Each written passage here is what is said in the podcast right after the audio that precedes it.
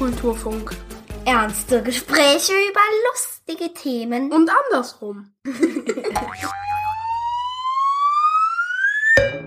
Abend, meine Damen, recht schönen guten Abend, meine Herren. Hier sind sie, die Erdbeeren. Was sind die nicht schön? meine Damen, recht schönen guten Abend, meine Herren. Darf Sie wieder auf das Allerherzlichste begrüßen und möchte Ihnen heute gerne an Marillenfleck Heute Erdbeerknödel aus steht am Programm ein pikanter Fleischsalat, der sowohl für einen Ausflug als auch für ein Heim hervorragend geeignet ist. Und nun gleich zur Zubereitung selbst.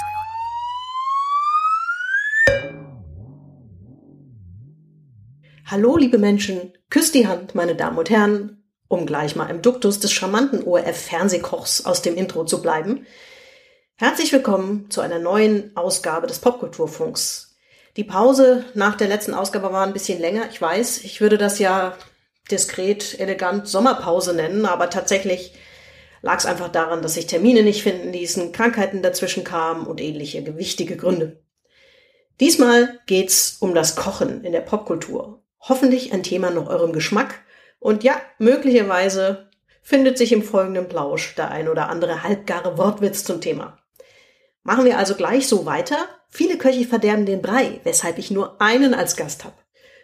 Nach diesem Mördergag weitere Erläuterungen. Der Gast ist ein absoluter Lieblingsmensch. Deshalb wohnen wir auch zusammen. Das hat natürlich auch die Terminfindung ein kleines bisschen erleichtert. Daniel Schönberger ist Küchenchef und zwar im Frankfurter Restaurant Goldmund. Das wiederum ist im Literaturhaus beheimatet. Wenn diese kleinen Verbeugungen vor der Literatur nicht zum Popkulturfunk passen, weiß ich auch nicht. Wie immer erfahrt ihr über den Gast gleich mehr in einer Runde entweder oder Fragen, bevor es dann ins Gespräch geht. Viel Spaß!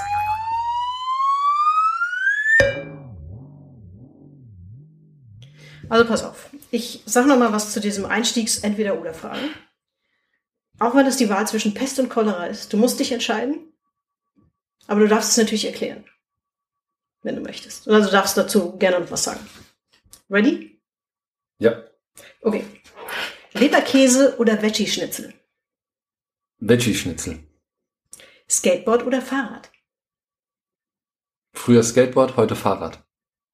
Hm, na gut, lass ich, lass ich, lass ich gelten. Saure Pommes oder Colafläschchen? Colafläche. Sterne oder Punkte? Ja, hast du gedacht, kommst hier locker durch, was? Sterne. Okay. Das ist natürlich eine, ich habe mir natürlich hier eine fantastische Überleitung gebaut. Ähm, ausgehend von der letzten Frage muss man, glaube ich, das mit den Sternen oder Punkten sowieso mal erklären. Denn ich glaube, den meisten geht es im Zweifel wie mir. Ich habe es nämlich auch nicht gewusst. Ähm, dass es, also ich kenne auch nur Sterne, Sterne-Restaurant, Sterne-Koch. So, ist natürlich ein Thema. Aber offenbar gibt es auch Punkteköche. Also, vielleicht gibt es auch keine Punkte. Also vielleicht musst du einfach mal dieses Bewertungssystem erklären. Sterne kennt man vielleicht. Erklär doch mal den Unterschied. Also die Sterne, die Sterne werden vom Michelin, Guide Michelin, vergeben. Das ist der Reiseführer vom Reifenhersteller Michelin. Äh, zum ersten Mal irgendwie 18, äh, 1921 oder sowas, glaube ich, äh, auf dem Markt erschienen, damit die Leute, ähm, wenn sie mit dem Auto unterwegs sind, was ja da ähm, noch relativ neu war, dass die Leute überhaupt mit dem Auto verreisen, ähm, gute Gastmöglichkeiten haben, also dass sie gut essen gehen können, gute Übernachtungsmöglichkeit haben.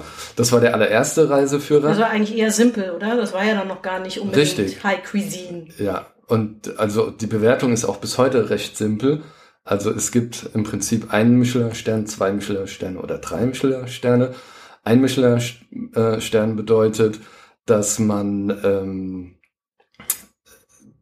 eine besondere Küche vorfindet. Zwei Michelin-Sterne bedeuten, dass das Restaurant einen Umweg wert ist. Und drei Michelin-Sterne bedeuten, dass das Restaurant eine Reise wert ist. Also, dass man wirklich nur wegen diesem Restaurant diese Reise auf sich nimmt. So, und die Punkte, die werden vom Gourmillot vergeben. Der kam, glaube ich, erst so in den äh, 40er, 50ern. Müsste ich jetzt lügen, ich weiß nicht genau. Aber er kam auf jeden Fall später dazu äh, und sollte ein Konkurrenzprodukt zum Guide Michelin sein. Ähm, die haben eine Range von im Prinzip 12 Punkten bis 20 Punkten. Ähm, man kann das ungefähr so vergleichen. 15, 16 Punkte im Gourmillot sind wie ein Stern, 17, 18 Punkte sind wie zwei Sterne, 19, 20 Punkte wie drei Sterne. Wobei der Gourmillot eigentlich so gut wie nie 20 Punkte vergibt, weil sie sagen, niemand ist perfekt. Also sind eigentlich 19 oder 19,5 Punkte das höchste. Ja, das ist ja im Prinzip ähnlich wie bei sportlichen Wettkämpfen, wo die 10 gerne das höchste ist. Ja, genau. Das würde eigentlich auch so gut wenig vergeben. Aber wieso fangen die bei 12 an? Was ist von 1 bis 11? Äh, 1 bis 11 gibt es so eigentlich gar nicht. Warum das so ist, weiß ich nicht. Ja. Also hast, 12, 13 und, und, und 14. Also 12, 13 ist eigentlich auch nicht so erwähnenswert. Also das spricht für eine gute Küche. ja. Aber die Köche sind natürlich alle versessen darauf, mindestens so 14 Punkte oder 15 Punkte zu bekommen. Aber es ist offensichtlich nicht so bekannt, beziehungsweise auch nicht so, keine Ahnung. Also, das, ich weiß nicht, existiert das gleichberechtigt nebeneinander oder ja, also, im Prinzip, also, äh, also also Köche sind Profis eigentlich wahrscheinlich ohnehin. Ja, also jeder, der sich aber auch viel mit gutem Essen, also mit gehobenen, gehobener Küche, Sterne-Restaurants, Haubenküche, also in Österreich sind es die Haubenköche, da, da vergibt der Gourmillon noch zusätzlich die Hauben, beziehungsweise die Hauben hat man auch hier bei uns, aber bei uns wird immer über Punkte gesprochen und in Österreich spricht man dann über die Hauben. Also 15 Punkte sind dann, oder 16 Punkte sind dann, glaube ich, zwei Hauben. Und es geht dann hoch bis fünf Hauben. Ja. Ja. Aber, und du hast aber, du hast jetzt keinen Stern, aber du hast auch schon ein paar Punkte erkocht. Ich habe auch schon 15 Punkte und 16 Punkte erkocht, ja. Und damit kann man so offenbar ja ganz zufrieden sein. Ja. Ja, also im Vergleich wäre das ja auch ungefähr im Prinzip so wie ein Stern. Den Stern verliert man, kann man ja verlieren. Ich weiß aber nicht mehr genau warum, wieso, weshalb. Nun gut, also prinzipiell ist es so, dass die Tester, egal von welchem äh, Medium, äh, jedes Jahr kommen. Also ob das jetzt Gourmillot ist, ob das der Mi- Michelin ist, Aral Schlemmer Atlas, der Feinschmecker, der Falstaff und äh, noch Ja. zig andere. Die kommen jedes Jahr, bewerten das Restaurant, bewerten die Speisen und dann äh, hat jeder, der Guide Michelin bringt jetzt mittlerweile im Januar seine ähm, Sterne raus oder, oder seine Bewertung der Gourmillot im November. Also man wird jedes Jahr aufs Neue wieder bewertet und muss halt jedes Mal wieder auch zeigen, dass man immer noch die Klasse hat. Ja. Na, bin ich ja mal gespannt, wenn, wenn diese kleine, charmante Pandemie vorbei ist. Ja, schauen Also, wir weil mal. ich meine, im Prinzip kann ja jetzt auch nicht viel passiert sein, ne, in den letzten anderthalb Jahren. Bewertungstechnisch. Ähm, nö, es gab natürlich auch Läden, die dann immer wieder mal offen hatten. Also Ja. es war ja nicht so, wie wir das gemacht haben, dass wir die Zeit genutzt haben, einfach zuzulassen und alles mal umzubauen. Ähm, einige hatten einfach dann auch wieder offen, sind auch bewertet worden. Und ähm, ich weiß jetzt auch nicht, ob die Inspektoren, so nennt man diese Menschen, die dann diese Bewertungen auch machen, ob die vielleicht bei dem einen oder anderen da ein Auge zugedrückt haben, glaube ich aber eigentlich nicht. Hm. Also man muss schon immer seine Höchstleistung bringen, damit man auch die entsprechende Bewertung bekommt. Apropos Höchstleistung. Was ich ja auch lange nicht wusste, für mich war immer so, naja gut, in der Küche steht ein Koch oder eine Köchin. Und halt irgendwelche Handlanger, irgendwie Schnibbelarbeit machen oder sonst irgendwas. Aber im Prinzip ist, also gut, das ist sicherlich nicht in jeder Küche so, aber den größeren ist das im Prinzip ja ein Team mit verschiedenen Positionen. Genau. Also das muss man vielleicht auch nochmal dazu sagen, in, dein, deine Berufsbezeichnung ist ja eigentlich Chef, oder? Ja, Kü Oder, oder Küchenchef. Küchenchef, ja. Also Küchenchef. Chef ist eigentlich auch eine Position, aber Chef, also Chef ist international im Prinzip einfach die Bezeichnung erstmal für einen Koch. ja. Ähm, das, da gibt's immer ganz äh, witzige Sachen, wenn Deutsche probieren irgendwie ähm, äh, den Boss einer Firma irgendwie Ja. zu bezeichnen, dann sagen sie, oh, oh der, der ist der Chef und alle gucken dann blöd so, Ja, das kennt denken, man hier nicht. Also hier, Ja. Chef ist hier halt ein Boss sozusagen, aber nicht. genau. Und international, das wusste ich halt eben auch nicht. Aber ich, es gibt ja auch noch sehr viel mehr Positionen.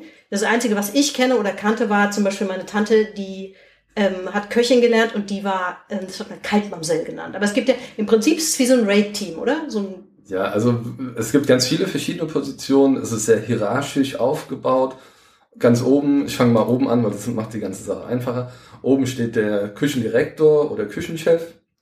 Darunter einen Executive Sous-Chef oder Sous-Chef, dann hat man äh, einen Junior Sous-Chef oder mehrere Junior Sous-Chefs, dann äh, einen Chef Tournant, der auf allen Posten in der Küche eingesetzt werden kann. Dann gibt es einzelne Chef de Parties, die zum Beispiel auf den Fleischposten arbeiten. Also das wäre zum Beispiel der Rotisseur oder einer, der auf dem Fischposten arbeitet, der Postonier, einer, der äh, nur für Gegrilltes zuständig ist, wäre der Grilljader, der Gemüsekoch wäre der Legume und so weiter und so weiter und so fort. Und das geht dann runter noch in den Demi-Chef de Cuisine, Commis de Cuisine und dann kommt noch der Auszubildende und dann auch noch der Spüler, wobei der eigentlich in der Rangordnung nicht an unterster Stelle stehen sollte, weil wenn der nicht da ist, dann geht gar nichts mehr. Und die vollen Köche wollen nicht in der Spülküche stehen und die ganzen Teller spülen. Aber man hat, man hat ja wahrscheinlich, das kommt ja wahrscheinlich auf die Größe des Restaurants an und auch was angeboten wird, ob man jetzt all diese Positionen da hat. Genau, also das, das sind eigentlich Brigaden, ähm, die in großen Hotels ja. früher so eingesetzt wurden. Also ich habe auch noch in, in der Hotelküche gearbeitet, wo wir insgesamt 42, 43 Köche waren. Ähm, ich weiß heute, ähm, das ist auch ein sehr gutes Fünf-Sterne-Hotel hier im Rhein-Main-Gebiet. Und heute sind die äh, da auch nur noch mit, ich glaube, 22 Leuten. Also das hat sich fast halbiert. Ja, aber die Ansprüche haben sich natürlich gewandelt. Äh, man kann viel bessere Qualität auch schon vorgefertigt kaufen. Also wir reden hier nicht über Tiefkühlsachen oder ähm, Fertiggerichte, sondern wir reden einfach über schon geschnittenes Gemüse oder geschnittenes Obst, was vom Bauern hier aus der Region kommt und was von den Köchen nur noch verarbeitet wird. Also der Koch muss nicht mehr dastehen und die ganze Zeit schnibbeln, sondern der soll kochen. Dafür, was er halt auch bezahlt wird. Okay, ähm, ich habe als nächstes auf meinem Zettel eigentlich sogar schon stehen Kochen und Fernsehen, weil, weil ich glaube, das ist das, wo man so diesen Unterhaltungsfaktor, den Kochen ja auch hat, am ehesten wahrnimmt. Außerdem gibt es ja eine, ich weiß nicht, wie es international ist, es gibt, es gibt, ein, es gibt Myriaden von Kochsendungen ja, äh, im deutschen Fernsehen. Es ist auch ganz schwierig, da überhaupt annähernd nur den Überblick zu behalten. Also wenn ich überlege, so jetzt von meiner Warte aus, so von den 80ern bis heute, da gab es ja so viel, allein jetzt hier im deutschen Fernsehen, was man schon wieder vergessen hat. Also früher gab es ja dieses Paprika und Tomate Kochduell irgendwie. Echt, das, kennt, das sagt mir schon gar nichts mehr. Das war so, so eins der ersten äh, äh, Formate, wo, wo Köche dann gegeneinander gekocht haben. Ja. Ähm, von denen gibt es, glaube ich, sogar noch ein paar, die im Fernsehen auftreten, aber ich glaube, die meisten machen mittlerweile auch was anderes oder kochen einfach. Ja, als ich äh, äh vorhin nochmal geguckt habe, was es eigentlich an Kochsendungen so gibt, ob es da irgendwo eine Auflistung gibt, wie viel es von bis es gab oder sowas, äh, sind wir auch gestolpert über den Namen Clemens Wilmenroth, der erste Fernsehkoch, wo genau. du sofort gesagt hast, was? Das ist der Erfinder des Toast Hawaii. Ja, das, das wusste ich nämlich auch nicht. Also Clemens Wilmenroth, ähm, der eigentlich auch nicht so hieß, habe ich dann noch nachge nachrecherchiert kurz. Der hieß eigentlich Hahn mit Nachnamen. Wilmenroth ja. ist die der Ort, aus dem er kommt, glaube ich im Westerwald oder so. Äh, der ist 1906 geboren und war wohl der erste deutsche Fernsehkoch, 1953. Die Zumindest Sendung, der erste bekannte, glaube ich, ja. so. Es gab, soweit ich mich erinnere, auch mal eine Dame, die auch im Fernsehen gekocht hat. Aber das wurde dann eher so unter Hausfrauen. Also es war eher weniger Show, sondern ja. eher so Hausfrauenerklärung oder so. Ähm, das war halt so richtig schon so Show mit eigenem Studio in der Küche stehen und sowas. Ja, das hieß Clemens Wilmenroth bitte zu Tisch. Der hatte auch, das fand ich auch noch sehr erheiternd, der hat auch einen, ich weiß nicht, ob das ein Co-Moderator war, also Wilmenroth muss man dazu sagen, ist Schauspieler, ist kein gelernter Koch gewesen. Ähm, das gibt es ja auch heute noch, durchaus. Und er hatte aber noch einen Co-Moderatoren, der war wiederum Koch, der hieß Adam mit Nachnamen, der dann auch später lustige Formate hat, wie Adam kocht für Eva. Äh, ich habe übrigens schon äh, angekündigt, dass wir wahrscheinlich das eine oder andere ähm, lauwarme Wortspiel in dieser Runde wohl machen werden. Wäre eigentlich enttäuschend, wenn das nicht ab und zu mal käme, oder? Ähm, gut, das war die älteste und ich wollte mal einwerfen, was ich, was ich an Kochsendungen kenne, was gar nicht wirklich viel ist, aber ich glaube, das sind auch ein paar echt große. Das eine ist Alfredissimo, da muss ich auch nochmal nachgucken, wie das ja. eigentlich hieß. Ich hatte das irgendwie bei bei Bio abgespeichert oder so. Ich glaube, das war eine Talksendung, da hat er mehrere Formate gemacht. Da kann ich mich nämlich noch dran erinnern, das hat meine Mutter wahnsinnig gern geguckt. Ja, das war auch, ähm, ich kann mich da auch ziemlich gut dran erinnern. Ich habe es jetzt nicht so oft geguckt, aber ähm, das war sehr entspannt. Also die haben da zusammen, ich glaube, er hat immer einen Promi eingeladen. Ja, ich meine schon. Hat äh, dann erstmal eine Flasche Wein aufgemacht als erstes, dann haben die sich da schön einen hinter die Birne geleuchtet und haben dann halt so nebenbei gekocht und haben sich unterhalten. Also es war, ähm, eigentlich war es so ein bisschen so aus dem Promi so ein bisschen was rauskitzeln, was der so Das war so ein Kochtalk macht. eigentlich. Ne? Ganz genau, ja. Äh, und ansonsten, also dann war ich, kann ich mich wirklich nicht mehr erinnern, dass ich wirklich viel Kochsendungen geguckt habe, aber was, was ich dann eigentlich durch dich häufiger mal geguckt habe und was ich wirklich finde, ein richtig, richtig gutes Format. Es gibt auch viel, wo ich denke, so, boah, das braucht echt kein, kein Mensch irgendwie, aber ähm, Kitchen Impossible, das finde ich richtig gut, weil das, weil das so reportagig einerseits ist und weil das ja so um die Welt geht. Ja. Wo du dann wirklich so, ich kann mich an eine Folge erinnern, da war die Aufgabe, ähm, muss man vielleicht, muss man das erklären, wer das macht? Tim Melzer? Tim Melzer ist das ja. mit, glaube ich, unterschiedlichen Ja, es sind immer Gastköchen, unterschiedliche und Köche, aber meistens auch ähm, Sterneköche. Ja, und es gibt immer eine Aufgabe, was der eine und der andere kochen muss. Und das ist auch oft, sind, es sind oft sehr merkwürdige Ge- Gerichte, von denen man noch nie gehört hat. Oder halt auch mal sowas wie, ähm, ich kann mich an eine Folge erinnern, da ging es um Fish and Chips. Also es geht vor allem Die muss es nachkochen, ne? Genau, ne, ja. Also es geht ja, also das, das Interessante daran ist, dass die quasi aus den Lokalen, die sie aussuchen, das äh, Lieblingsgericht der Kunden aussuchen und das muss der Koch, der dann sich mit Tim Melzer halt bettelt, ähm, nachkochen. Also der Tim muss es nachkochen von einem Restaurant und der andere von einem anderen. Und die, Die dürfen das probieren, die kriegen das irgendwie kredenzt als Genau, in so, einer, in so einer Box kommt Ja. es an, dann gucken sie sich das an und müssen das nur aufgrund von dem, was sie da schmecken und sehen, nachkochen. Und ähm, das Witzige am Ende ist natürlich auch, dass die Stammgäste des Lokals das dann bewerten. Also nicht der Chefkoch aus dem Restaurant, sondern die Kunden bewerten das. Und ähm, die haben das me- meistens natürlich irgendwie schon tausendmal gegessen, das Gericht, weil diese Restaurants halt oder diese Gerichte für das Restaurant stehen. Und ähm, das ist manchmal sehr heiter, weil manchmal sagen die Gä- Gäste halt, okay, das ist was komplett ganz anderes. Dann gibt's halt sehr miese Bewertungen. Aber manchmal ist es auch so auf den Punkt gebracht, wo die Leute dann sagen, okay, wir können so gut wie keinen Unterschied feststellen. Also Ja. Ja, die, die haben einfach vor allen Dingen, finde ich, immer super interessante Gerichte. Da geht es gar nicht darum, dass ich die persönlich jetzt immer unbedingt essen würde wollen. Es ist einfach interessant, weil die ganz viel zur Herkunft auch von dem Gericht, mh, von der Region möglicherweise erzählen oder so. Es gab irgendwann mal was, Ja. weiß gar nicht mehr, wie das hieß. Das war eigentlich für Menschen, die wie ich kein Fleisch essen, gruselig, weil es besteht aus sehr vielen Innereien und gefühlt irgendwelchen Körperteilen von Tieren, die man einfach zusammenschmeißt und dann irgendwas ist irgendwie zusammen. Ich habe keine Ahnung, ich weiß nicht mehr, was das war. Widerlich eigentlich, aber es war halt einfach super spannend, wo das herkommt, warum man das überhaupt so gemacht Ja. hat. Da geht's ja gar nicht immer darum, dass das ein super fancy Gericht ist, Ja, da geht's sondern ja es ist vor allem- oft sehr basic Ja, oder, das- oder halt ganz besonders aus einer Region, was keiner kennt oder sowas. Ja, also es ist halt Fernsehen, ne? Also Ja. und es muss halt Unterhaltung bieten und ein bisschen Show-Effekt. Wenn, wenn das nicht gegeben ist, dann brauchst du auch keine Fernsehsendung machen im Prinzip. Ja, da kann man vielleicht an der Stelle auch erzählen, du hast da auch äh, auf Schiffen schon gekocht. Ähm, Genau. Länger, also mal auf kürzer, mal auf, auf kleineren Seglern, länger auch mal auf eine, bei einer großen Kreuzfahrt. Kleinere Segler ist ein bisschen untertrieben, weil Ah, das waren also die größten Segelschiffe der Welt. Naja gut, aber verglichen mit dem, mit dem Kreuzfahrtdampfer, auf dem du Genau. dann länger Waren- auch warst, äh, war es waren die äh, Klein. natürlich ein bisschen kleiner. Ja, aber und als. Segler groß. Aber vor allen Dingen auf dem äh, Kreuzfahrtschiff, da ist natürlich Kochen auch Entertainment-Part. Also es geht ja da auch nicht nur darum, dass natürlich auf so einem Kreuzfahrtschiff dann auch ein, ein Gourmet-Restaurant da sein muss, wo die Leute, wenn sie keine Lust mehr haben auf ihr All-Inclusive-Buffet, abends dann auch nochmal schick essen gehen.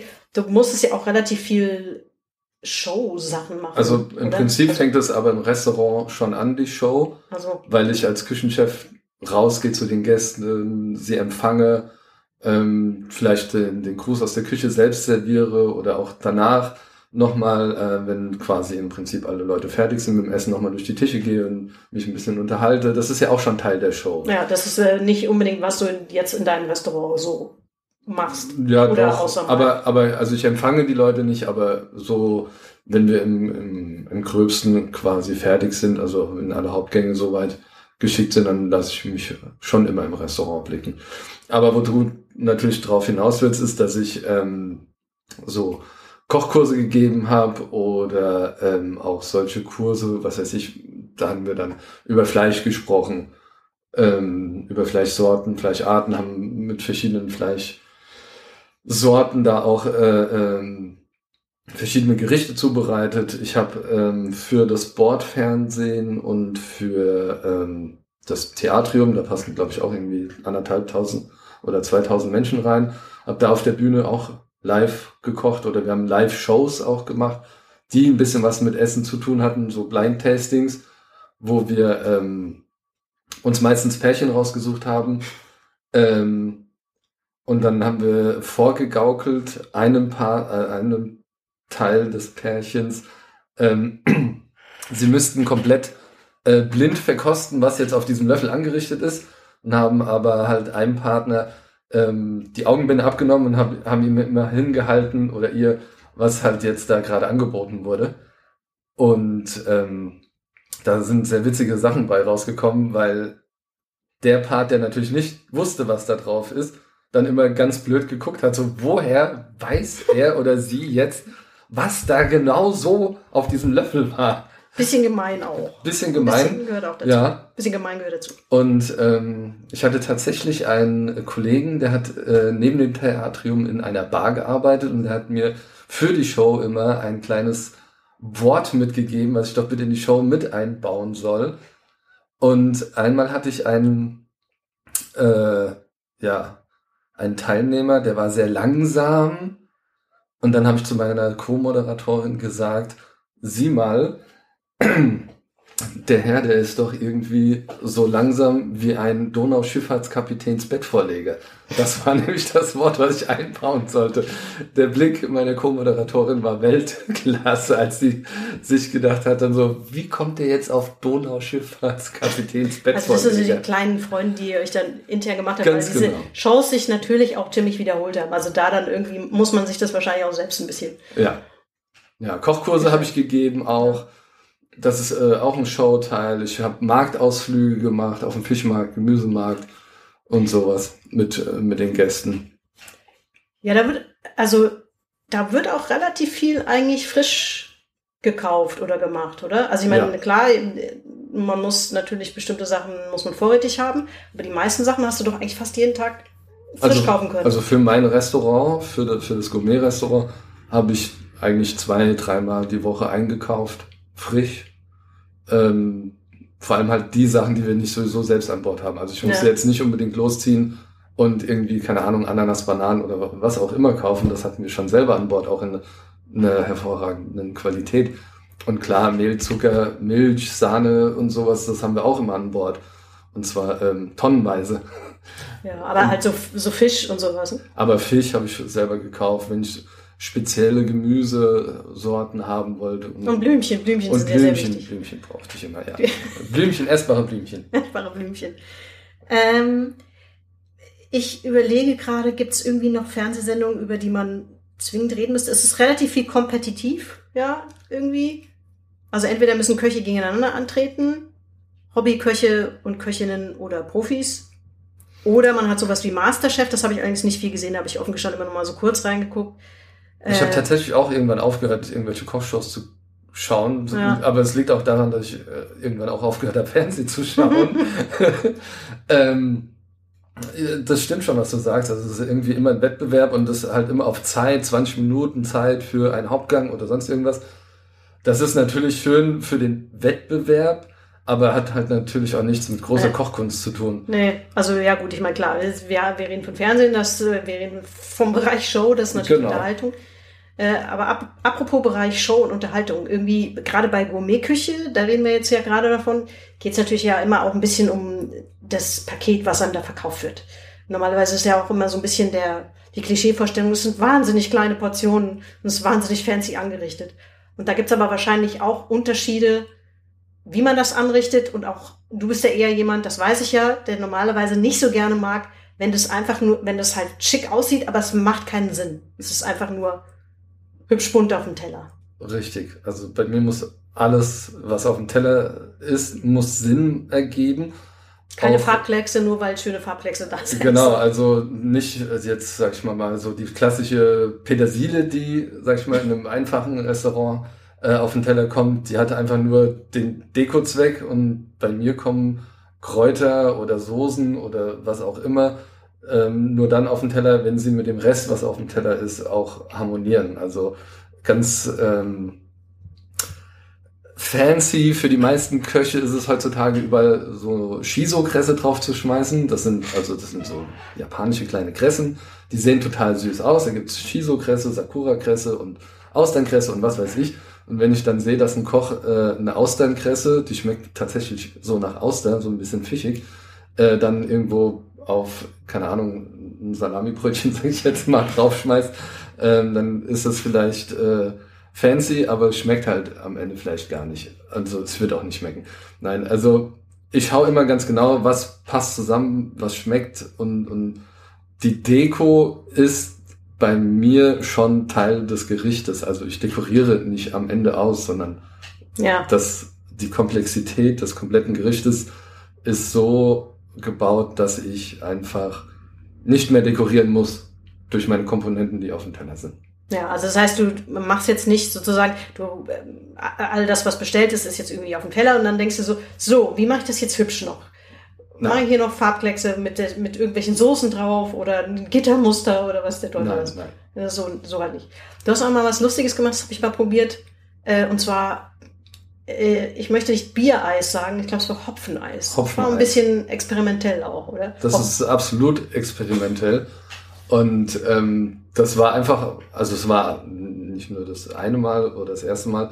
Ich probiere auch immer mal wieder Leute ähm, in einen Bereich zu bringen, wo sie ähm, mit Geschmack konfrontiert, konfrontiert werden, den sie so überhaupt gar nicht kennen. Also Bitterstoffe werden ja immer weniger zum Beispiel heutzutage. Alles geht so ein bisschen mehr ins Süße rein. Säure ist auch noch da, aber ähm, der Hopfen ist halt sehr bitter.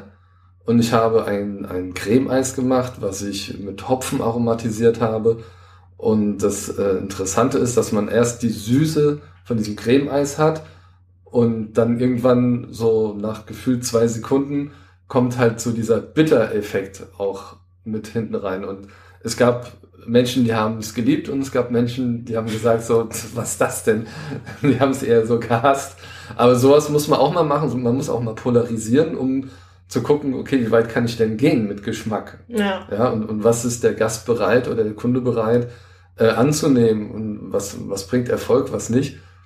Und wenn ich das immer nur selber probiere, dann äh, kann ich das nicht alleine beurteilen. Ich muss schon auch mal am Ja. Gast ausprobieren. Also ich, äh, ich habe ja immer so das Gefühl, dass halt, äh, dass es oft darum geht, irgendwie, keine Ahnung, aus allen möglichen Ländern der, dieser Welt und am besten noch von außerirdischen Planeten Dinge ranzuschaffen, die man da irgendwie anbietet oder so. Aber das kann man natürlich auch ziemlich fancy machen, wenn es tatsächlich einfach nur in Anführungszeichen regional ist. Also das Interessanteste, was ich, was ich ausprobiert habe, und ich glaube, da ging es dir ähnlich, war in, auf Island, in dem, glaube ich, ersten und einzigen Sterne-Restaurant, was es da gibt, Im Dill. Dill- Dill-Restaurant, ja. Genau, und die machen regionale Küche, was auf Island auch nicht so einfach ist, weil da gibt's jetzt nicht Flechten und Moose. Kohl, Schafe. Aber das war, also ich habe ja sogar die vegetarische Version davon gehabt. Ja. Also das heißt, da fiel die Ente und das Schaf schon mal raus. Und zwar trotzdem, ich, wie viele Gänge waren das? Ich weiß nicht, das wird, ich glaube sieben. Ja, ich glaube ja. Das klingt irrwitzig viel, aber ich habe auch erst ein bisschen gezuckt, aber das ist natürlich auch, auch da, das ist, ist es fein aufeinander abgestimmt und so. Das war, das war spektakulär. Ich war völlig fasziniert davon, dass die es geschafft haben, mir sieben Gänge auf einer, von einer steinigen Insel regional lecker zu präsentieren. Ich kann es leider auch nicht, krieg's nicht mehr so gut zusammen. Es hat aber auch was, es gab auch Schokolade. Ist auch schon ein bisschen her. Ja.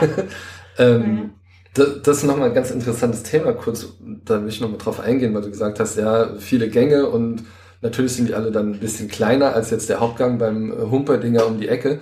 Aber die große Kunst für uns Köche ist es ja, bei sieben Gängen oder acht Gängen, zehn Gängen, elf Gängen, ähm, das so zusammenzustellen, dass du am Ende zwar gut gesättigt bist, aber nicht so übervoll, übermäßig voll, dass du einfach nur da stehst und da sitzt, dass dir schlecht ist. Und ähm, das ist das, was auch die meisten Leute, die das halt nicht kennen, nicht verstehen. Dass man in mehreren Gängen über einen Zeitraum von vier Stunden oder fünf Stunden Spaß haben kann, zu essen, zu genießen, Ja. die Weine dazu zu trinken, das Ambiente zu genießen, das bewirtet werden, das umgarnt werden von, von den Servicekräften auch. Das ist ja auch eine Show, die wir da Ja, es ist so, Machen. es ist eine gewisse Esskultur natürlich auch, ne? Also, definitiv, ja. das ist schon, jetzt ist nicht unbedingt, ich möchte jetzt keine, Zumindest ist das eine Esskultur, die wir hier so im, im, im westlich orientierten als, Ja. als, als Esskultur bezeichnen. In, in Marokko hockst du eher auf dem Boden, auf dem Teppich und dann essen alle mit den Händen aus vielen verschiedenen Schüsseln. Da hast du auch deine acht Gänge, aber die stehen halt alle schon gleichzeitig da. Alle sitzen drumherum Ja. und essen mit den Fingern. ja, Aber immer nur mit einer Hand. stimmt, da war was. Ähm, ich überlege, was, was wir als nächstes machen. Ich habe ja noch ein paar Themenkomplexe hier stehen. Ich habe nur sehr lose, aber da, weil wir jetzt gerade bei Kultur waren, ich habe einen, einen Themenkomplex habe ich nur sehr lose, nämlich Essen und Kunst. Da musst du eigentlich mehr dazu erzählen als ich, weil das ja auch eine Idee ist, die du immer noch ein bisschen verfolgst, äh, daraus vielleicht mal irgendwie ein Buch zu machen oder sowas. So diese Ja. Beziehung zwischen Essen und Kunst. Also zuerst mal muss man überhaupt diesen, also es gibt ja diesen Begriff oder immer wieder wird gesagt, ja, Köche sind Künstler. Also gerade bei Sterneköchen wird gesagt, das sind Künstler. Ich sehe das eigentlich anders. Ich sehe unseren Beruf als Handwerk an. Natürlich machen wir in, in einem gewissen Sinne kleine Kunstwerke da auf den Tellern oder auch im Dessertbereich. Im Hotel werden Eisfiguren geschnitzt. Das sind natürlich Kunstwerke. Das ist Handwerkskunst. Es ist Handwerkskunst, ja. Und ähm, ich würde mich selbst nie als Künstler bezeichnen, was Gäste von mir aber halt trotzdem machen. Aber am, also am Ende will ich einfach was äh, total Leckeres auf dem Teller haben, was auch ansprechend aussieht, was einen Aha-Effekt äh, erzeugt beim Kunden, äh, beim Gast. Also nicht nur optisch, sondern halt vor allem auch, ja, olfaktorisch und, und, und, und geschmacklich. Das ist ganz, ganz, ganz wichtig. Weil das äh, prägt die Sinne und das nimmt man mit und dann erinnert man sich auch vielleicht Jahre, Jahre später auch dann äh, wieder daran zurück. Und äh, ja, Kochen und Kunst oder Essen und Kunst möchte ich gerne verbinden. Es ist eine, eine Idee von mir, ähm, wie ich Filme oder, naja, sagen wir, Gemälde oder Musik oder was anderes, was äh, mit Kunst und Kultur zu tun hat, äh, ummünzen kann in Speisen, also in Gerichte. Ich musste vielleicht mal mit einem Beispiel erklären oder so, damit man sich das vorstellen kann. Ja, also ich möchte jetzt nicht hergehen und äh, ein Picasso nachkochen und sagen, okay, jetzt habe ich hier irgendwo da Striche und Linien oder was wer? Miro, der immer nur so Linien gemacht Mondrian. hat. Ja, Und Mondrian waren diese Flächen. halt. ja, genau, ja, ja. Das Ähm, könnte man mit Keksen gut machen. Ja, genau. ähm, ich will mir einfach überlegen, was, nehmen wir jetzt mal einen Van Gogh. Wir haben äh, ein, schönes Lavendelfeld, was er gemalt hat irgendwie, und dann hast du hier so ein bisschen Bauernhaus und sowas, und dann überlege ich mir, welches Gericht würde jetzt perfekt einfach dazu passen. Also dann könnte man den Lavendel mit in das Gericht reinnehmen, muss aber nicht. Man Mhm. könnte auch einfach mit den Farben arbeiten auf dem Teller, die dort Also das verwendet heißt, wurden. Du willst dich eigentlich von, von Kunstwerken, die dich selbst irgendwie inspirieren oder die du dir so im Kopf rumschwirren, zu einem Gericht inspirieren lassen. Genau. So. Ja, also von, von, von einem Bild, von einem Künstler zum Beispiel, ähm, von dem, was er, also der sagt ja was aus. Also Ja. wenn wir jetzt dieses Bauernhaus nehmen im Lavendelfeld und dann hast du noch die Sonne da irgendwo, was auch immer, und dann ein paar Männchen, die da rumspringen, ähm, dann kann man sich ja vorstellen, was die vielleicht gegessen haben oder was die essen würden und was man da zusammenstellen könnte. Und auf dieser Basis dann ein Gericht herstellen. Und das, da es ja ja, Gemälde gibt wie Sand am Meer, ähm, ist, glaube ich, die äh, Bandbreite, was man dann so kreativ daraus machen kann, auch sehr groß. Und nicht alles sind jetzt äh, irgendwelche Stillleben oder so, sondern es gibt Der ja, Obstteller, der berühmte. ja, der berühmte Obstteller, genau. Ähm, sondern ähm, es gibt ja auch Bilder, die erstmal für den Betrachter so äh, komplett nichtssagend sind. Ja. Ja. Also wenn irgendwelche Farbkleckse dann einfach da Ja, ich habe ja neulich, als wir im Filmmuseum waren, auch, ähm, wie hieß denn das? Kino kulinarisch, glaube ich, heißt das. Von einem, ich meine, es ist ein Frankfurter Autor auch. Der macht in Offenbach das Hafenkino. Äh, das werden Menschen, die jetzt im Rhein-Main-Gebiet vielleicht kennen. Und der hat dieses Buch Kino kulinarisch äh, geschrieben, das ich aus Neugier mal mitgenommen habe, der sich im Prinzip von einzelnen Filmen Ja. inspirieren lässt. Also manche, also in Filmen wird natürlich auch viel gegessen und gekocht. Ähm, er macht das aber auch mit einem, also er beschreibt quasi seine Lieblingsfilme und die Speisen, die darin vorkommen oder zu denen er sich da inspiriert fühlt oder so. Bei, keine Ahnung, ich glaube, Pulp Fiction, da geht's um Burger. Kann ich mich, ehrlich gesagt, kann ich mich nicht mehr dran Die erinnern. Das berühmteste, eine der berühmtesten Szenen. was siehst du, ich habe Pulp Fiction, war nicht so, ich da, weiß auch nicht, das war nicht so mein Film. Das war so der erste große Da geht es um den Quarter Pounder with Cheese. Oder auch europäisch Le Big Mac. Ja, und der, der beschreibt halt eben irgendwie diesen Burger und er hat so, er hat so sein eigenes Burger-Rezept oder so. Das fand ich tatsächlich ganz lustig. Es sind auch ein paar Filme dabei, die man irgendwie, keine Ahnung, Pretty Woman, Erdbeeren und, und Sekt. Ist jetzt Ja, nicht so also- direkt ein Gericht, aber gut, okay. Also auf jeden Fall so ähm, fand ich das auch noch irgendwie eine witzige Idee. Fiel mir jetzt gerade dazu ein, weil ich das da irgendwie spontan mitgenommen habe. Ja. Äh, wo wir jetzt aber gerade schon beim Film sind, können wir doch eigentlich äh, unsere Top 3 machen. Top 3 Filme mit Essen. Es Ja. ist ganz grob. Ähm, ja, ich würde sagen, wir machen die wie immer abwechselnd. Du beginnst mit deinem Platz 3, dann ich und dann arbeiten wir uns nach oben durch. Ich sehe gerade, ich habe bei mir gar nicht groß. Habe ich das notiert? Doch, das ist eine Reihenfolge. Okay, alles klar. Also du fängst an mit deinem Platz 3. Filme, die irgendwie mit Kochen und Essen zu tun haben. Ja. Shoot. Brust oder Keule? Hervorragend. Hervorragende Wahl. Ja, da, geht- also, hm, ich überlege gerade, weil das taucht bei mir tatsächlich auch auf, nur auf einem anderen Platz. Aber gut, dann sag ich doch vielleicht einfach dazu, worum es eigentlich geht für die Menschen, die, den- die den nicht kennen. Der ist von 1976, der ist wirklich schon als einer der besten, finde ich, Louis de Funès-Filme. Louis de Funès mag ich sowieso wahnsinnig gern. Das ist so ein, Absolut. ein Komiker, meine Mutter zum Beispiel hat den gehasst, die fand es die hat nicht verstanden, wo mein Vater, mein Bruder und ich uns darüber schlapp gelacht haben. Das ist halt so ein sehr physischer Komiker, geht's auch viel um Timing. Ähm, und bei Brust oder Keule äh, spielt Louis de Funès den Restaurantkritiker Charles Duchemin. Wie ich vorhin nachgelesen habe, tatsächlich nochmal, das wusste ich nämlich gar nicht, ist das wiederum so eine Art Koffername aus Dumont und Guy Michelin. Duchemin. Hast du das gewusst? Ah, nein, das wusste ich nicht. So, und ähm, er ist eben dieser Restaurantkritiker Charles Duchemin und äh, reist durch die Lande und sein Ziel ist im Prinzip so die Würdigung der französischen Küche und der Kampf gegen den Industrie Industriellen, seinen, seinen äh, ja, Gegenspieler, so ein industrieller Fastfood-Tycoon namens Tricatel Genau.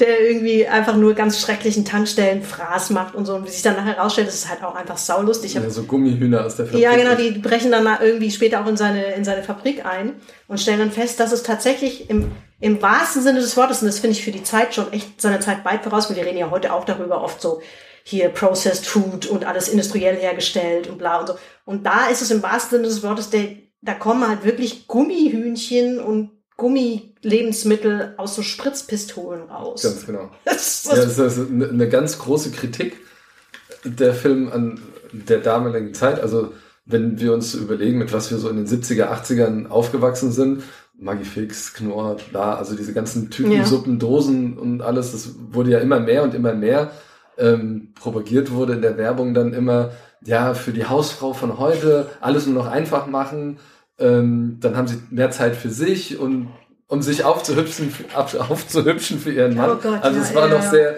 äh, toxisch und also ja, brauchen wir gar nicht drüber reden. Äh, Ach, da kommt das her, da habe ich gar nicht drüber nachgedacht. Das ja eigentlich auch logischer. Ja. ähm, nee, aber äh, es ist ein- eine super Kritik da an der ganzen Nahrungsmittelindustrie, die sich aber trotzdem dann äh, ja über die nächsten Jahrzehnte trotzdem nicht gewandelt hat, sondern teilweise eher schlimmer wurde. Siehe äh, alle Lebensmittelskandale, die wir seit, Ja. seit den 70ern bis heute hatten. In der Tat. Ja. Ja, der, also ich finde, der ist auch super gut gealtert. Ich meine, der ist von 76. Das ist wirklich ein steinalter Film und sind auch nicht alle Louis Funès-Filme heute noch so easy guckbar. Nein. Ähm, Außer Louis und die Kohlköpfe. Hat auch was mit Essen zu tun Ja. und mit Wein und mit Kultur. in der Tat, ja. Wird auch ziemlich viel gepupst. Ja. Ja, aber das ist, ich meine, es geht um Kohlsuppe, was will man da erwarten? Außerdem die Minions haben Witze über Furzen auch wieder ganz groß gemacht. Absolut. Also von daher schließt sich, schließt sich auch da ein, ein Kreis. Und das Lustige ist, das ist tatsächlich auch mein Platz drei. Frust oder Keule. Ich habe schon wieder vergessen, wie der im Original hieß. Ich, was ich ein bisschen schade fand, ähm, wir haben den irgendwann von einem Jahr oder so, glaube ich, auch nochmal geguckt. Äh, ja. Ne? Äh, was ich ein bisschen schade fand, war so rein filmisch gesehen, ähm, es gibt ja so eine Parallelgeschichte, dass er ist ja mit seinem Sohn unterwegs, da durch Frankreich, der halt nicht in seine Fußstapfen treten will, der möchte eigentlich Clown werden. Richtig. Zirkusclown. Und ähm, führt dann halt so ein Doppelleben. Ne? Der versucht dann immer Genau, den der Zirkus. muss, der muss aus dem Gourmet-Restaurant Ja. schnell raus, muss seine Nummer aufführen. Ja, seine Clownsnummer und, und machen. rennt dann wieder Der zurück. Zirkus macht dann heimlich die Tournee so, wie Charles Duchemin und sein Sohn halt diese Restaurant-Tests machen. Ja. Und ja, dann, und eigentlich möchte er das halt lieber machen, als irgendwie Restaurantkritiker äh, seinem Vater nachzufolgen. Und das geht, aber diese Geschichte geht, finde ich, dann hinten raus so ein bisschen unter, was ich eigentlich schade finde, weil das, weil ich das einfach. Ich weiß gar nicht mehr, wie- wie das dann Das will ich auch jetzt nicht weiter verraten, weil es nämlich ein Spoiler wäre, was dann damit passiert, aber das fand ich so ein bisschen schade. Aber ich, den würden wir, glaube ich, beide empfehlen, kann man nochmal gucken heute. Definitiv. Ja. Okay, dann wären wir bei deinem Platz zwei. Äh, Platz zwei heißt im englischen Original Burned. Auf Deutsch, glaube ich, der, der, äh, der Ruf der Sterne oder im Rausch der Sterne. Ja, Im Rausch der Sterne. Sterne heißt er auf Deutsch. Ähm, ein Zwei-Sterne-Koch, der in Paris ähm, in einem Sterne-Restaurant, also in dem Restaurant, wo er Küchenchef ist, kocht, äh, ein bisschen Drogenprobleme hat, ein bisschen äh, Probleme mal hier, mal da, mit Geld, mit allem Möglichen. Ähm, ein ziemliches äh, arrogantes Arschloch vielleicht auch ist gegenüber seinen Mitarbeitern. Ähm, warum den Film auf Platz zwei? Dieser Film stellt eigentlich ganz gut dar, was oftmals in Küchen früher noch abgegangen ist, heutzutage zum Glück nicht mehr. Ähm, die Gastronomie, gerade auch da, wo ähm, viel mit Druck gearbeitet wird, also Sterneküchen, wo Leute dann früher auch jeden Tag irgendwie 14, 16, 18 Stunden in der Küche gestanden haben und nur am Rennen waren. Ähm, das wird eigentlich ganz gut dargestellt. Ähm, glücklicherweise ist es heutzutage eigentlich nicht mehr so. Also es gibt mittlerweile Sterne-Restaurants, die nur noch vier Tage offen haben und äh, gucken, dass ihre Mitarbeiter auch nicht zu viele Stunden arbeiten und besseres Geld verdienen. Das war nicht immer so. Aber man hat halt auch irgendwann gemerkt, wenn wir die alle immer nur verheizen, dann äh, bleibt halt keiner. Ja. Und jetzt bleiben sie halt lieber da und länger und äh, können ein schöneres Leben haben und trotzdem geil kochen dabei. Ja. Ja, also Ähm, das heißt, das, der lebt auch so ein bisschen davon, also nicht nur, dass es vielleicht einfach ein guter Film ist, sondern der, der ist auch, der zeigt das Kochen auch einigermaßen realistisch. Ja, das Schöne ist vor allem, dass die, ähm, also die haben lange recherchiert wohl auch, in vielen Sternenrestaurants hatten auch einen Sternekoch, der ähm, die beraten hat, weil sie auch im Film so die, die Abläufe in der Küche ganz gut darstellen. Also da stehen nicht einfach irgendwo blödsinnig irgendwelche Gemüse rum, wie in irgendeiner deutschen Serie, wie man das so gerne sieht. Dann steht da irgendwie so ein, so ein Korb mit tausend Gemüsen drinne, wo jeder Koch sofort sagen würde, so, hallo, Hygieneanforderungen, das muss gekühlt werden. ja, und warum steht hier der Lauch zusammen mit dem Hühnchen nebeneinander in einem Korb? Also völligster Bullshit. Und die haben halt geguckt, dass es wirklich richtig professionell aussieht und nicht nur in der Küche, sondern auch das, was auf dem Teller kommt. Also diese Teller in diesem Film sehen alle so aus, als würden sie aus einem echten Sterne-Restaurant kommen. Und das macht halt auch viel, viel aus. Also man hat sich da viel Mühe gegeben, ähm, das wirklich richtig gut aussehen zu lassen. Und ähm, der ähm, ja, Hauptprotagonist, dieser Küchenchef, der äh, geht dann nach London und will einen dritten Stern erkochen und stellt sich so sein Team zusammen. Äh, teilweise auch ein bisschen äh, lustig, weil er dann auch Leute, mit denen er früher im Clinch war, mit denen das zusammen macht. Ähm, und holt sich auch eine Köchin ins Boot, die wahrscheinlich besser kocht sogar als er. Und ähm, ja, dann äh, verliebt er sich auch noch. Also es gibt noch so eine kleine romantische Story dabei. Er verliebt sich dann da in sie und dann probiert er das halt alles irgendwie da so unter einen Hut zu bekommen, was natürlich nicht so einfach ist, wenn man in derselben Küche arbeitet. Zwei erfolgreiche Köche, die sich erstmal irgendwie annähern müssen und dann äh, kommt auch noch Liebe dazu. Also es ist kochende Leidenschaft. Du hast es Genau. nicht gebracht. Das ist auch zu schlecht einfach. Gut. Nein, also es ist ein schöner Film, sehr authentisch, gibt wirklich auch viele lustige Momente und wenn man auf gutes Essen vor allem steht und sich daran erfreuen kann, wie tolles Essen auf dem Teller aussieht, dann sollte man sich das auf jeden Fall anschauen.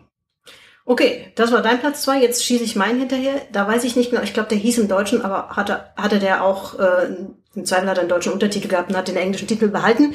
Von 2014 Kiss the Cook äh, mit John Favreau als Gourmetkoch, der erstmal tief stürzen muss und dann sozusagen über die einfachen Genüsse wieder zum kreativen zu finden oder so. Das der, der dann ein Foodtruck. Genau, der holt sich, der, also erstmal, das ist halt, ich fand den wahnsinnig witzig, weil der, ähm, auch der scheint so das Kochen, also oder so die, diese, das Problem, das oft in vielen so Gourmet-Restaurants halt ist, dass die dann auch so ein bisschen abonniert sind auf ihr Signature äh, irgendwie Menü oder so. Irgendwas scheint er ganz gut darzustellen. Das kannst du besser beurteilen als ich. Ja, Signature Dish. Mm. Also, Ja, in dem Fall ist das irgendwie der berühmte, total bescheuert. Das hasst er wie die Peste, irgendwie so ein Lavakuchen, ne? Schokoladenkuchen. Ja, ja, genau. Und so, wo er schon immer die Augen rollt, der will eigentlich lieber so experimentell kochen und so und er wirft sich dann da ständig mit seinem Chef.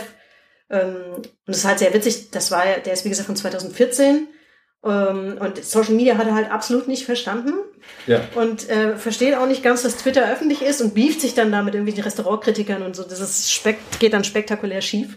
Weil ich check, dass es öffentlich ist, was er da macht. Ähm, so, und dann fliegt er halt da raus, beziehungsweise kündigt, glaube ich, und dann, ja, dann ist dann diese Geschichte mit dem Foodtruck und so. Also manche Sachen fand ich jetzt so ein bisschen, also diese Sandwiches sind Sandwiches. Da, die muss man jetzt nicht mit einer Pinzette belegen oder so. Und teilweise Ja. wirkt das so ein bisschen so. Aber es macht, finde ich, auch irgendwie Lust tatsächlich auf, auf Kochen. Und tatsächlich eben auch denkst du so, oh, ich hätte auch gerne so ein Sandwich.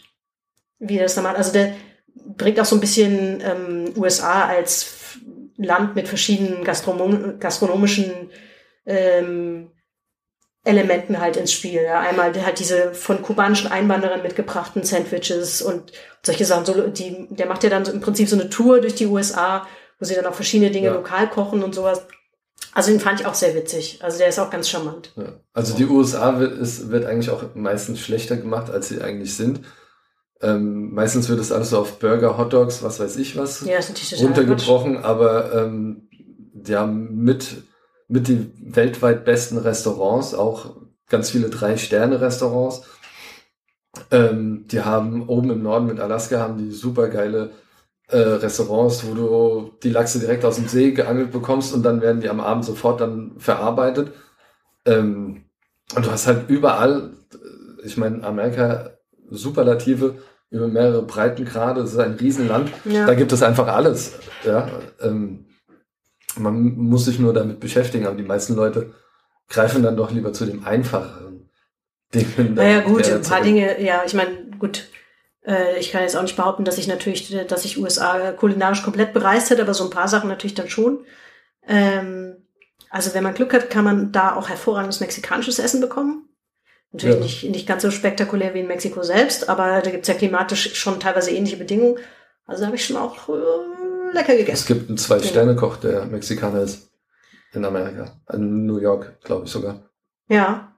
Gibt's, kann man, gibt's eigentlich irgendwie äh, eine besonders hohe Dichte an Sterneköchen in irgendeinem Land? Kann man das sagen? Frankreich. Das, das ist definitiv, wie man sich vorstellt, Frankreich. Ja, Frankreich. Frankreich definitiv. Äh, und danach ist es, glaube ich, äh, tatsächlich in Japan äh, Tokio. Damit ist es auch nur eine Stadt. Ja. Also die kommen da, glaube ich, was die Drei-Sterne-Restaurants betrifft, kommen die relativ nah an Frankreich. Ja. Also wir reden hier einmal über eine Stadt und einmal über ein ganzes Ja. Land. Ja gut, Island hat eins. Ja, Aber immerhin. es reicht auch. vielleicht sogar mittlerweile zwei, da bin ich im Moment gar nicht so Ja, kann, das kann natürlich sein. Aber das eine lohnt sich, reicht ja auch. Ja, absolut. Okay, da, jetzt haben wir unsere jeweils Platz zwei gemacht. Das heißt, wir kommen zu Platz eins. Ja, Und wahrscheinlich, ich habe irgendwie dieses dumpfe Gefühl, ich kenne ja deine nicht, muss ich dazu sagen. Ich habe dir ja extra gesagt, sag's mir vorher nicht. Aber ich habe das unangenehme Gefühl, dass es wahrscheinlich sich schon wieder mit dem Platz von mir deckt. Also, wahrscheinlich, ja. Es ist aber auch einfach der beste Film, der was mit Kulinarik und Essen zu tun hat und das ist Ratatouille. das war so klar. Will ich natürlich hier aufstehen. Ja. Also Ratatouille vor allem, es gibt eine Szene, wo Lingu Linguini, das ist ja dieser Küchenjunge, von der Chef de Party, diese schwarzhaarige, Colette? Colette heißt Ich sie. glaube, der ist Colette. Das kann gut sein. Äh, Colette nimmt ihn mit durch die Küche. und zeigt ihm, was es ausmacht, ein Koch zu sein. Also sie zeigt ihm erstmal hier, das ist der Sous-Chef, der war in Deutschland, der hat nur mit seinem Daumen hat er einen umgebracht und er, oh krass. Der heißt übrigens Horst und wird in der deutschen Fassung von Tim Melzer gesprochen. Habe ich auch nochmal nachgelesen. Wusste ich nämlich nicht, weil wir haben ihn auf Englisch gesehen, glaube ich. Also mindestens einmal ja, ich habe ihn ihn auf Englisch. schon tausendmal auf Deutsch Ja. gesehen, glaube ich. Ähm, ja, sie, sie zeigt ihm, was, was es bedeutet, mit, mit frischen Produkten zu arbeiten. Sie nimmt so ein Brot und, und drückt da drauf und dieses Brot ist so kross und frisch, dass es so richtig schön am Krachen ist und du kannst vor diesem, vor dieser Leinwand oder vom Fernseher sitzen und du weißt ganz genau, wie dieses Brot jetzt riechen Ja, wird. das ist krass für einen Animationsfilm. Es ist ja. ja noch nicht mal ein Realfilm. Es ist, Das es ist total geil. Und Ja. auch da wird halt so viel so gut dargestellt. Ähm, Im Prinzip ist es ja so eine kleine Parodie auf ähm, äh, äh, Paul Bocuse, der ähm, mittlerweile leider tot ist, aber seine Gerichte in seinem Drei-Sterne-Restaurant äh, einfach für immer quasi kocht oder gekocht hat. Also diese Gerichte werden Ja. jetzt auch immer noch gekocht. Da gibt's die französische Zwiebelsuppe unter so einer Blätterteighaube, die ist, Blätt, äh, die ist weltberühmt und es, es sieht auch total cool aus, aber das ist halt alles immer noch so äh, Küche aus den 60er, 70er, vielleicht auch noch so ein bisschen 80er Jahre. Ähm, also quasi überhaupt nicht mehr modern. Und das ist quasi auch so ein bisschen die Kritik von dem Film, dass man so ein bisschen auch so in die Moderne gehen soll. Und das machen sie ja dann, indem sie halt mit Remy, mit der Ratte, neue Sachen ausprobieren, äh, was natürlich ziemlich schwierig ist. Ähm, aber auch da hast du ja dann wieder Geschichten äh, rund um diese Protagonisten, was die so, so für einzelne Probleme als Köche auch wiederum haben. Ja? Der eine ist eher so ein zurückgezogener, von dem willst du eigentlich lieber nichts wissen, weil du nicht weißt, aber nicht gleich morgen um die Ecke bringt. Und, und also von, ich habe solche Köche kennengelernt in meiner dreißigjährigen Laufbahn. Irgendeiner wurde mal ähm, gesucht, der ist von, also der ist bei uns aus der Küche von heute auf morgen verschwunden und eine Woche später hat sich rausgestellt, der wurde in einem Mordfall gesucht irgendwie. ähm, also äh, man, man trifft die ja. unterschiedlichsten Ja. Menschen und, und Charaktere da tatsächlich so.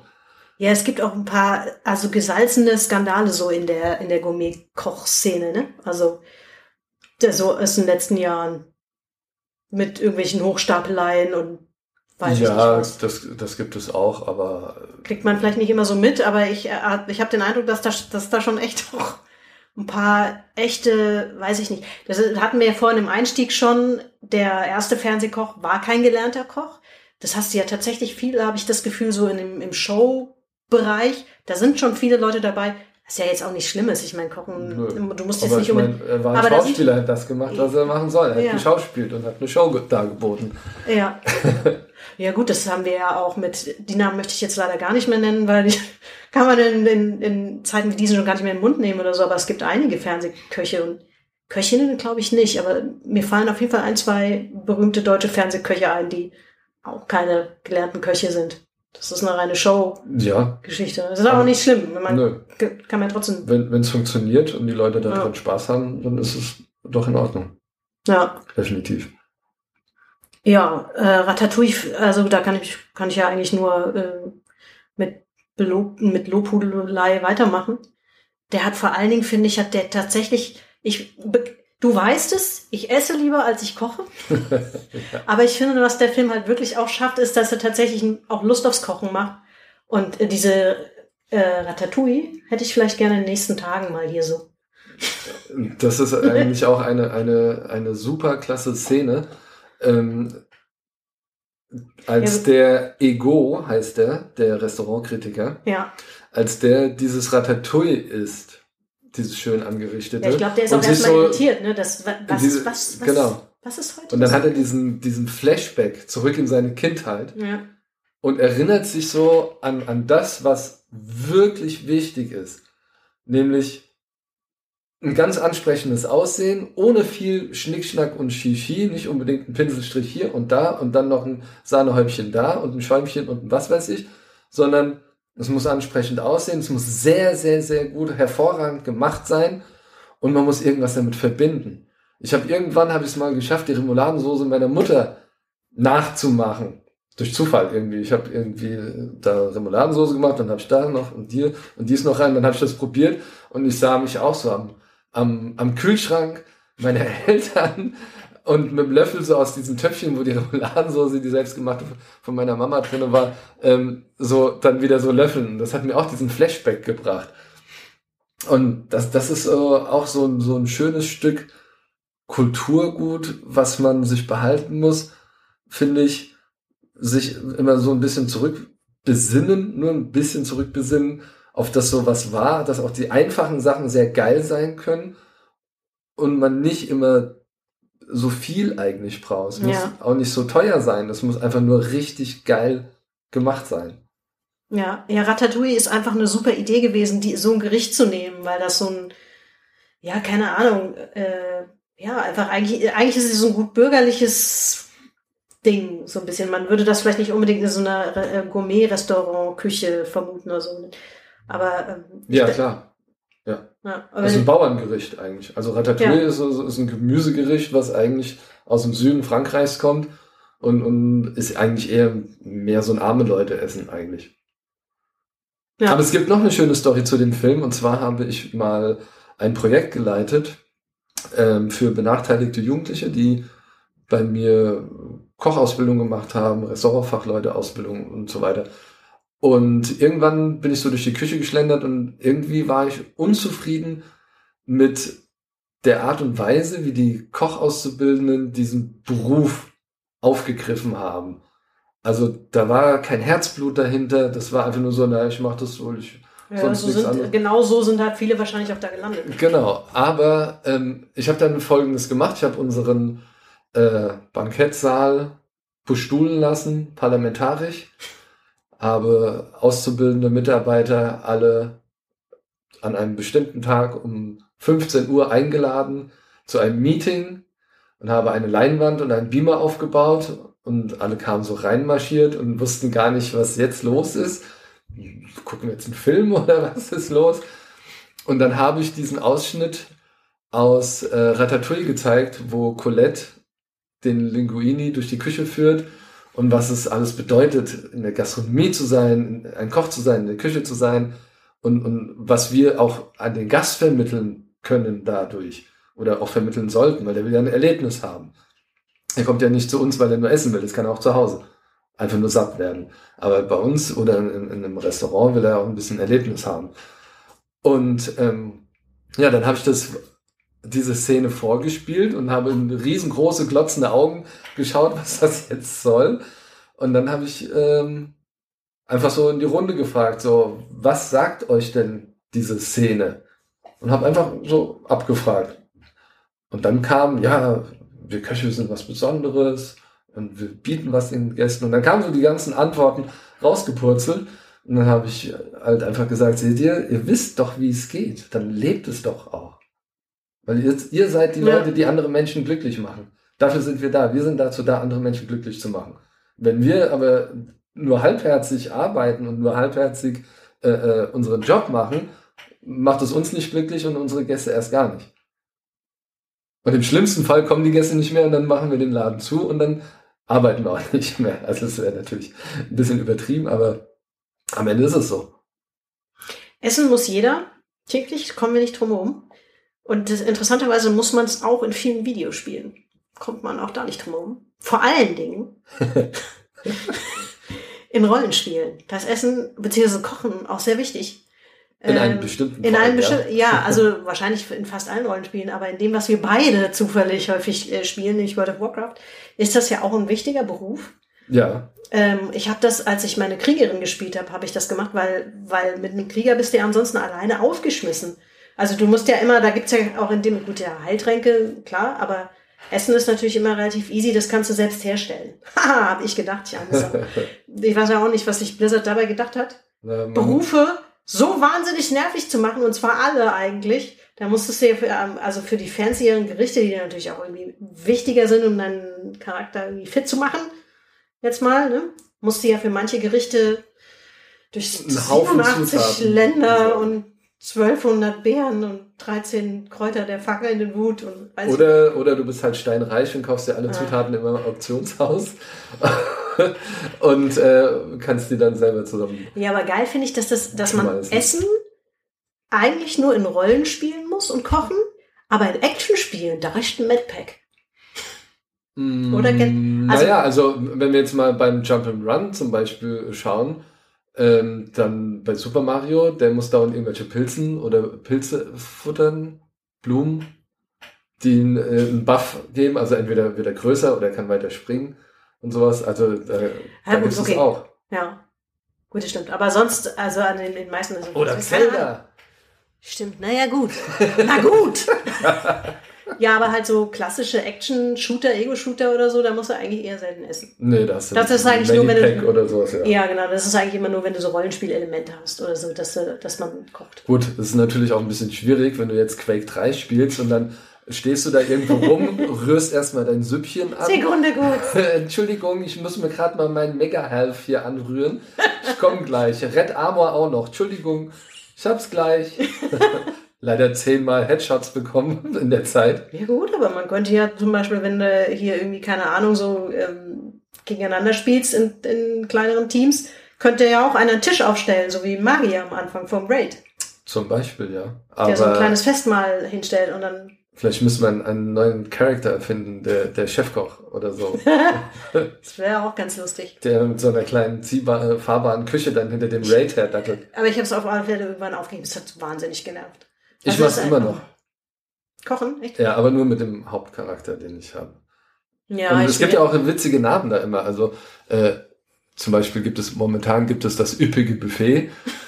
Oder äh, im, im letzten Add-on gab es äh, auch, ja, ich weiß die gar nicht mehr, es gibt so viele. Aber es gibt ja so, ähm, wie hieß denn das eine?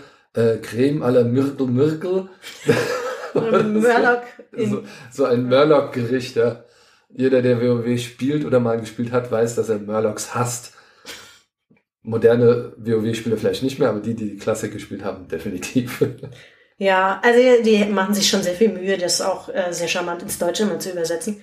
Und die Sachen, die zum Beispiel ich als Magier, ich spiele noch Mage, äh, herbeizaubern kann, die sind ja auch fix und äh, verändern sich nach Level. ja, Aktuell bin ich bei Mana-Strudeln. ja. Gibt auch mal da Kekse. Ja, das gab's übrigens im Filmmuseum auch. Da habe ich ja geschwankt, ob ich dieses Kino kulinarisch kaufe, das Buch. Ich gehe ja, ich gehe ja ganz gerne so in Museumsshops und kaufe da lustige Sachen. Wer hätte das gedacht? Und ich hatte die Wahl zwischen Kino kulinarisch, äh, Daniel Brettschneider heißt der Autor übrigens, falls jemand das interessiert. Und was ich jetzt als Gegenbeispiel nicht mehr nennen kann, ist der Autor, wie hieß denn das? Da gab es ja noch so ein ähm, Essen- und Videospielebuch. Da waren auch WoW-Gerichte drin. Ja, ich weiß aber nicht, von wem das war. Ähm, Hollyfood? Nee. Hollyfood, keine Ahnung, irgendwas mit, es war auf jeden Fall, da waren auch einige Dinge drin, die Es liegt auf jeden Fall im Filmmuseum auf dem Wühltisch, man kann es nicht ver in Frankfurt am Main, da könnt ihr hingehen.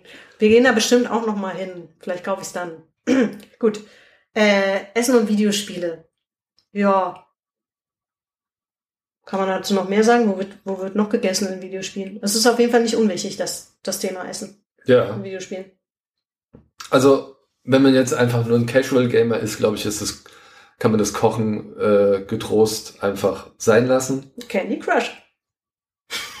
Aha. Muss man nicht kochen. Nee, Aber es ist, besteht praktisch nur aus Süßkram. Ist auch sehr ungesund, das Spiel. absolut. Es ist auch ungefähr so Ich glaube, ich habe das noch nie gespielt. Ich auch nicht. Ähm, äh, was ich gespielt habe, ist, ähm, ich meine, das ist ja eigentlich auch nur ein Klon von weitaus besseren Spielen dieser Art. Vier gewinnt. Äh, ja, eigentlich heißen die ja so Match, Match Free, diese Spiel, diese Art von Spielen, wo es eigentlich meistens darum geht, irgendwie drei Farben, drei Zahlen oder so irgendwas zusammen, also Paare zu finden oder halt so ein Dreier-Match oder so irgendwas. Und ich habe, was ich viel gespielt habe, ist Bejeweled. Das ist das gleiche Prinzip, mehr oder weniger, halt, wie der Name schon nahelegt, mit Juwelen und bei Candy Crush waren es halt äh, Süßigkeiten. Bei Guybrush Threepwood, also äh, Monkey Island, Ja. da musste auch ab und zu immer gekocht werden. Indem man halt einfach irgendwelche Sachen Ja. zusammengewürfelt hat. Und ähm, da kamen auch sehr witzige Sachen immer dabei raus. Also in Adventures ist eigentlich das Kochen auch immer wieder Thema. Ja, das stimmt. Da gehört es auch rein. Ähm, ja, da sind wir eigentlich schon ziemlich rund. Ich gucke gerade nochmal auf meine Liste. Eigentlich sind wir ziemlich durch mit, mit unseren Fragen.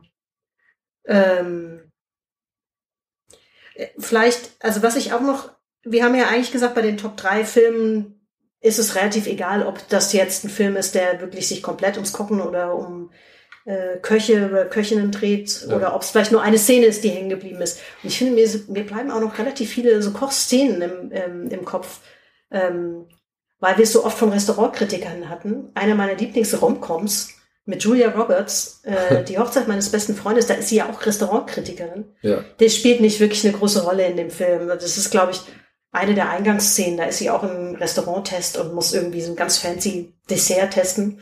Und sie ist ja die gesamte Küchenmannschaft an diesem Bullauge kleben. ja. ähm, und da gibt's auch einen geilen Essensvergleich.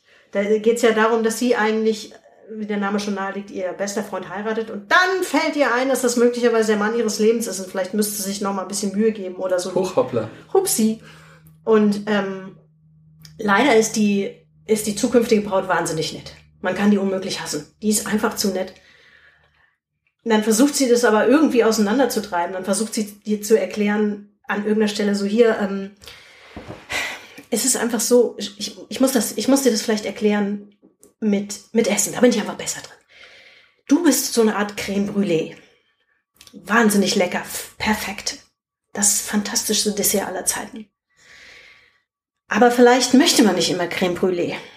Vielleicht möchte man einfach nur Wackelpudding. ja, aber ich kann Wackelpudding sein, sagt sie dann halt so. Nein, du bist Creme Brûlée. das fand ich irgendwie, fand ich irgendwie sehr süß, weil das Bild gar nicht so falsch ist. Das, Ja. So halt so ein aufwendiges, perfektes Gericht, was dann auch mit der richtigen Temperatur kommen muss, sonst fällt es in sich zusammen oder sowas. Und Wackelpudding kann man jetzt vielleicht auch nicht so viel falsch machen. Und Wackelpudding spielt auch eine wichtigere, tragende Rolle in Jurassic Park. Und man könnte schon fast, wobei das der Blob, der sieht nur aus wie Wackelpudding ja. Ja. und frisst aber auch gerne irgendwelche Sachen. Und Susi in Strolch ist mir noch eingefallen. Das ist auch so, so eine Essszene, die einem irgendwie im Kopf bleibt. sie Spaghetti ist. legendäre Spaghetti mit äh, Tomaten Hackfleischbällchensoße.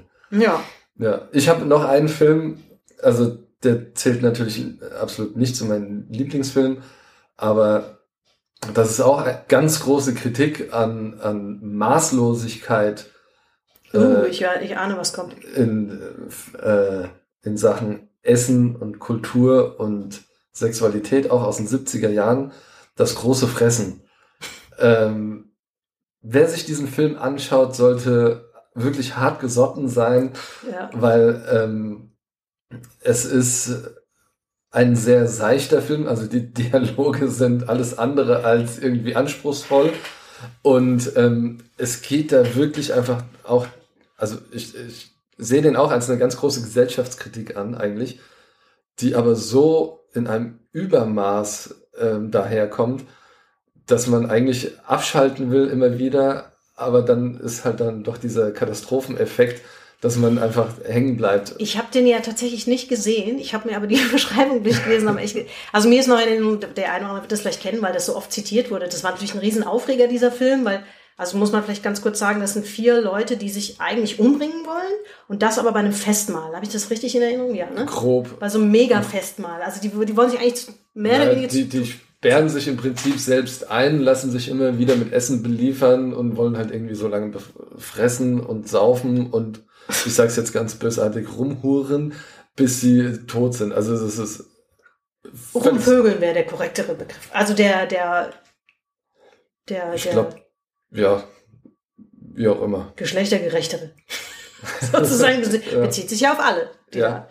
Ja, der ist schon hart. Also ich weiß gar nicht, in was für ein Genre man den einsortieren kann. Ich habe auch gesehen, dass der relativ umstritten ist, so wie die, die Kritiker und Kritikerinnen wussten, glaube ich, auch nicht, wie die den aufnehmen sollen, diesen Film. Ist ja, es das jetzt war auch so ein 50-50-Ding. Ja, ist Manche das haben jetzt ihn irgendwie gefeiert, andere haben Arthouse, die große Kritik an der Maßlosigkeit oder hat irgendjemand einfach einen Knall? Ja.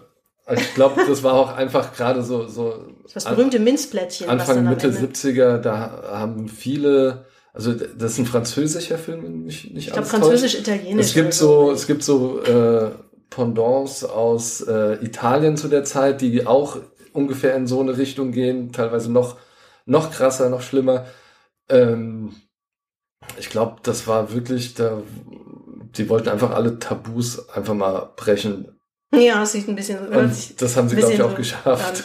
Ich habe mir vorsichtshalber nicht mal einen Trailer dazu anguckt. Das ist schon echt strange. Also vielleicht dann doch lieber Brust oder Keule. Ja, ist definitiv witziger. Ja. Ja, aber irgendwie trotzdem, der andere bleibt einem schon allein. Also wie gesagt, ich habe den ja nie gesehen, aber mir ist auch dieses berüchtigte nur noch ein Minzplättchen und dann Genau. kommt es zur Explosion, keine Ahnung. Das Ja. war schon echt super strange. Okay, mit diesen eher unleckeren Dingen mh, können wir langsam zum Ende kommen. Wann genau machst du jetzt Ratatouille in den nächsten Tagen? ähm, müssen wir mal schauen. Was, was essen wir denn morgen? Nudeln. Ein Tag ohne Nudeln ist ein verlorener Tag. Ja, okay, gut. Okay, gut. Okay, wir besprechen das hier gleich abseits, abseits noch weiter, wenn du mir dein Wochenmenü präsentierst. Genau.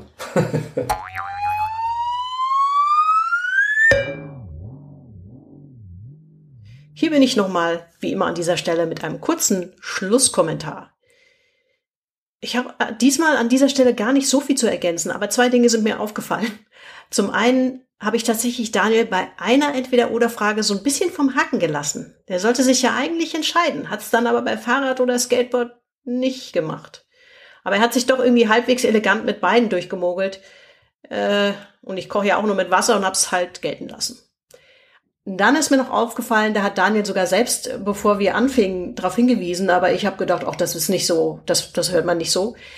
Dieses charmante Knarzen im Hintergrund liegt nicht daran, dass wir das auf einem äh, Jahrtausende alten Piratenschiff-Deck aufgenommen haben, sondern das ist tats tatsächlich sein ergonomischer Gaming-Schreibtischstuhl, der hier steht. Der hat dieses charmante Knarzen. Aber ich glaube, das stört jetzt nicht weiter. Aber falls es euch auffällt, wisst ihr, wo es herkommt. So, habe ich noch was? Ich glaube nicht. Ich hoffe, euch hat die neue Ausgabe gefallen. Tatsächlich waren es ja gar nicht so viele Wortspiele, die wir hier eingebaut haben, aber die wenigen waren dann, glaube ich, auch wirklich sehr lauwarm. Bevor noch was anbrennt, sei nur gesagt, wenn ihr Feedback oder Bewertungen hinterlassen möchtet, macht das doch gerne. Bei iTunes oder Spotify oder Deezer oder wo auch immer ihr mögt. Ihr findet den Popkulturfunk auch bei Instagram und mich unter @silbendrechsler bei Twitter. Daniels Netzexistenzen sind in den Shownotes verlinkt, außerdem auch die wichtigsten Themen aus dem Plausch. Bis bald, macht's gut und ich kann versprechen, die nächste Folge dauert nicht so lang, die braucht auf keinen Fall mehrere Monate. Ich lehne mich aus dem Fenster, in vier Wochen gibt's eine neue Folge. Bis dahin, macht's gut.